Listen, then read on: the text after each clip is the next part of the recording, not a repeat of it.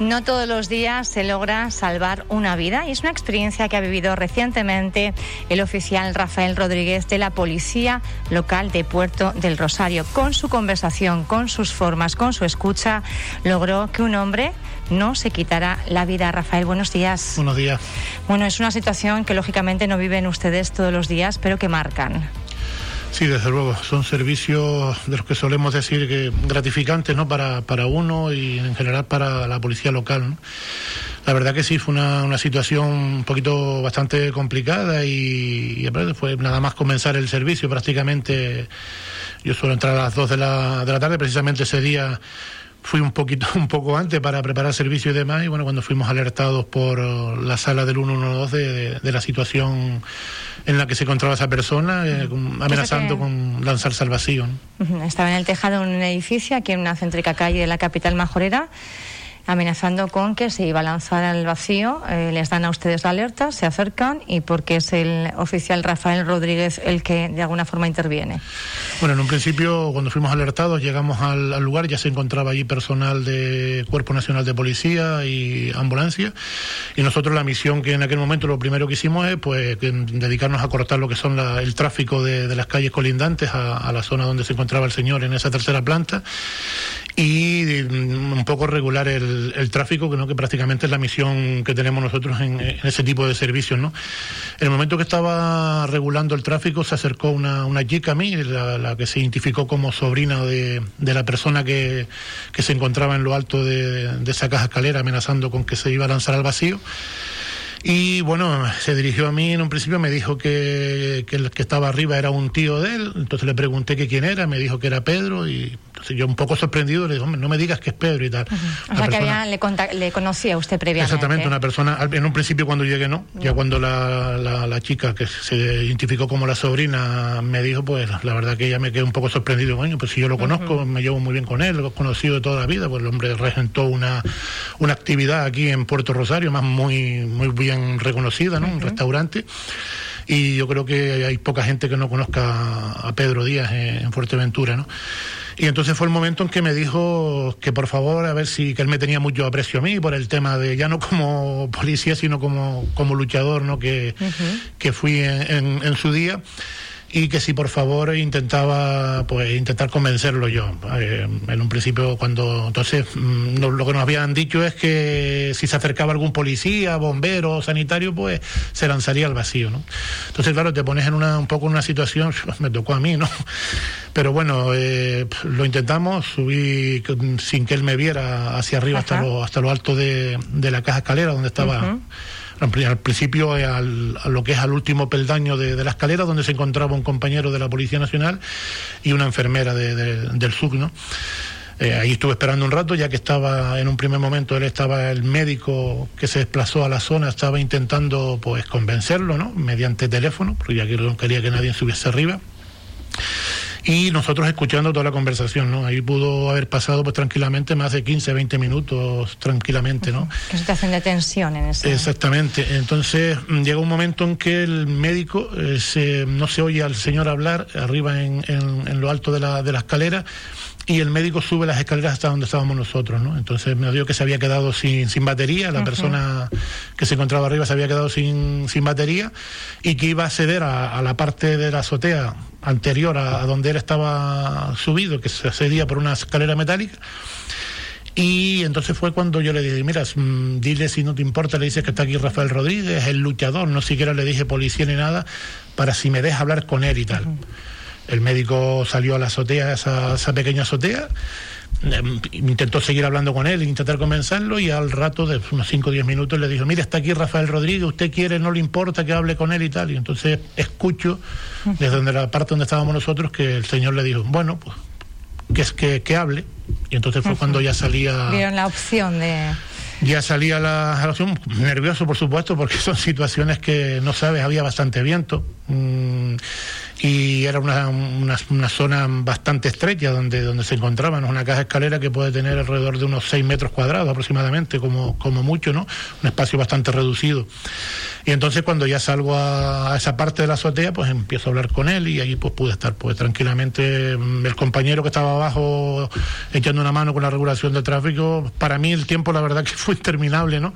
Pero él dice que bueno, que sobre unos de 15 a 20 minutos seguro de más, ¿no? Antes de, de subir a la zona donde estaba. Y bueno, intenté convencerlo por todos los medios, hablándole de, de todo, ¿no? Si se acordaba de cuando íbamos a comer, la policía solía hacer eh, las reuniones que nosotros hacíamos con las familias y demás en, ese restaurante durante muchas veces. El patrón de San Andrés lo celebramos ahí también, eh, la comida con, con la policía allí y por ahí le entré, ¿no? Eh, intentando hablar y bueno, y la conversación más que me llamó más la atención, pues la, la, que sirvió un poco de, de conversación más, más amena, ¿no? Fue con, cuando le pegué a comentar de lucha canaria, ¿no? Hay que ver la, empatía con él, ¿no? Algo que a él le entusiasmaría seguramente. Sí, era un aficionado nato de la lucha canaria. Yo a Pedro lo recuerdo por los terreros en toda la isla Fuerteventura. Cada vez que podía, pues iba a los terreros a ver lucha canaria, ¿no? Entonces le pegué a preguntar si se acordaba de Santiago, el majorero, que también fue compañero, de Juan Soto, de nombre luchadores majoreros, ¿no? Que me iba a mí a decir que después de tantos años de haber dejado la lucha, pues en su, su oficio. exactamente, que fuera a ser una parte muy importante para, para mm, hablar en este servicio y que, saliera bien. ¿no? ¿En qué tal eh, está ahora? No sé si ha seguido manteniendo contacto con Sí, bueno, pues lo, último que, pude saber de él es que, mm, que se encontraba bastante mal en el sentido de que mm, informaciones que tengo, ¿no? No quiero tampoco de una persona que trabaja en, en el hospital, ¿no? Que me habían dicho que a las horas de haber entrado en en, en, el hospital, pues al parecer sí, no sé si había entrado en coma o tal. Entonces creo que he intentado interesarme por medio de la mujer y demás, pero no, no hasta el día de hoy no he podido, he ido a la casa, he tocado, pero no, no, no hay nadie, ¿no? y, pues a ver si no, nos enteramos. A ver si se resuelve todo bien. Con esta entrevista lo que realmente tratamos un poco es de, eh, de humanizar, ¿no? Eh, y, de, y de dar cuenta un poco de esa actividad que realiza, bueno, pues la policía local, pero los efectivos a, a todos los niveles eh, que muchas veces, bueno, parecen un poquito como distantes con la población y sin embargo están ahí. Queríamos acercar un poco este tipo de, situaciones. ¿Cómo, ¿Cómo, están viviendo ahora? Eh, hablábamos fuera de micrófonos de que la gente se nota un poco que está quizá un poco nerviosa por eh, todo este tema de la pandemia que ya, bueno, llevamos un tiempito y las cosas no, no están siendo fáciles para muchas personas, ¿no? Sí, efectivamente. La verdad que llevamos ya más de un año, casi año y medio con, con el tema de de, la, pandemia, del COVID-19. Y la verdad que, bueno, últimamente en los servicios que, estamos teniendo a los compañeros se les, está diciendo cuando se les, se les reparte el servicio durante mañana o tarde, incluso las noches, que tengan mucho cuidado, ¿no? Que tengan mucho cuidado, porque la mayoría de las veces pues prestan servicios solos y en, distritos, en, en zonas de, de, lo que es la capital, incluso los pagos del municipio y que, anden con mucho cuidado por, por eso las situaciones están bastante complicadas. Ya hoy en día te diriges a una persona y todos son gritos, todos son... La gente está un poco, no sé si por el tema de la mascarilla, el tema del eh, eh, eh, agobio que tenemos encima de, de, de, estar tanto tiempo con, con esta situación, ¿no? Y, y que vemos que, que no tiene mejoría, sino cada vez peor y la verdad que son situaciones bastante bastante complicadas a veces, ¿no? Por eso hay que tener con actuar con mucha cautela y pero bueno, gracias a Dios Puerto Rosario para ser capital y mover la cantidad de personas que movemos en, la capital, pues tampoco tenemos que lamentar que hayan servicios complicados um, de a diario, ¿no? Eh, hay alguno que otro, pero la verdad que en ese sentido tenemos mucha suerte, ¿no? ¿A ustedes les dan pautas más allá de, vayan tranquilos o con cuidado, eh, un poco para mantener esa, esa calma tan necesaria? Sí, yo pienso que los compañeros, aparte que mm, verdaderos profesionales ¿no? de, la materia, eh, siempre pues cuando se les reparte el servicio durante la mañana o las tardes y tal, pues siempre se les, se les dice ¿no? que, que, que, anden con cautela, aunque ellos lo saben ¿no? perfectamente. Ellos saben la situación en la que estamos, ya no solamente por el COVID, sino cualquier actuación que hagas con, con cualquier persona, una prueba del colegio un, cualquier servicio donde menos te lo esperes, pues puedes tener un problema. Pues se está notando, ese nerviosismo entre la población últimamente sí que se está notando. Sí, hombre, em, se nota cuando vas a actuar con ellos, a la hora de identificar una persona y, y demás, mm, no es como antes que tú veías a la persona, te daba el DNI eh, con tranquilidad, colaboraba con ellos. Hoy en día, no todos es verdad que no son todos, son ciertas personas, pero, pero siempre los hay, ¿no? De que notas tú que a la hora de están reacios a identificarse, a colaborar, el nerviosismo que, existe encima de ellos. Hace ahora escasos momentos que te contaba fuera de, micrófono, tuve una actuación en el centro de salud también de la, gente que va alborotada al centro de salud eh, en esta semana, y yo precisamente que, he trabajado esta semana tres tardes, eh, hemos sido requeridos por, por el centro de salud, tanto bien el puerto 1 como el puerto todo por personas alteradas, ¿no? Que llegan a solicitar cita y como tienen que esperar, tienen que hacer cola, pues mm, quieren que se ser atendido sobre la marcha y eso es imposible, ¿no? Entonces, esta semana precisamente hemos tenido varios servicios de ese tipo, ¿no? Y gente, pues, en restaurantes, en bares, eh, que, mm, ya te digo, mm, alterada y pero bueno, pienso que es la situación en la que estamos viviendo, estamos todos un poco con esa incertidumbre de qué es lo que va a pasar. Y bueno, pero esperemos que esto vaya mejorando y, vayamos saliendo de todo este tipo de... Rafael, después de episodios como el vivido con, eh, con Pedro, ¿cómo, ¿cómo se le queda el cuerpo a uno?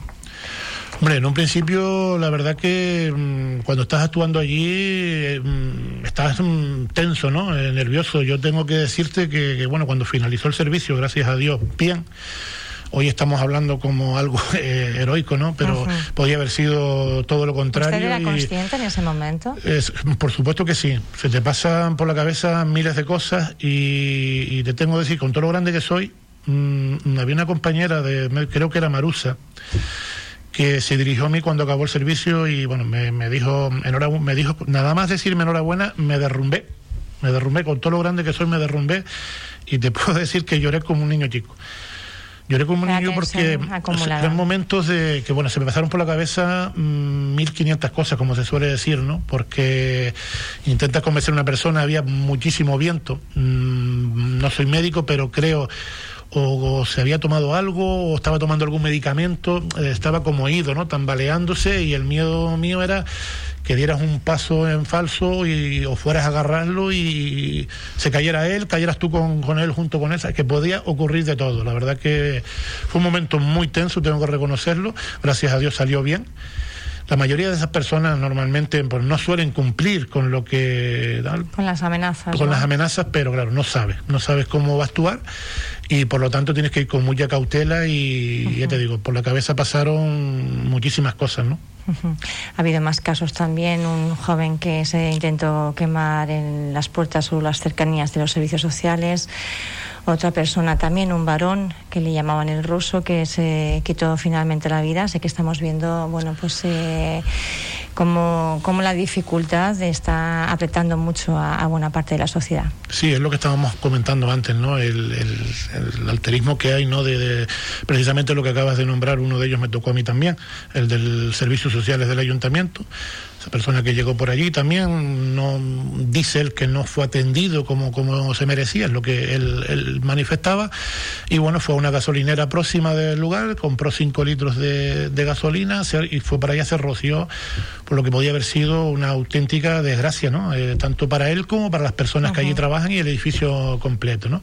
Gracias a Dios, pues también el segurita que había en la zona lo pudo reducir hasta que llegamos nosotros, que la verdad que fue sobre la marcha, porque el primero que llegué yo también al lugar fui yo y porque me encontraba por allí cerca de la, de la zona y bueno, se actuó también con, con rapidez y, y, un buen servicio también porque evitamos también de que, pero bueno, la verdad que salió escaldado en el sentido de que se echó la gasolina por arriba en los ojos, eso estaba, los gritos eran me imagino, ¿no? Eso, la gasolina en los ojos, pues eso tiene que ser insoportable, ¿no? Pero bueno, eh, gracias a Dios pues salió bien, pero como bien tú dices, eh, son situaciones que están pasando cada momento. Hace poco, pues la persona que, que también que desgraciadamente se tiró con su vehículo por el barranco la herradura también y perdió la vida, ¿no?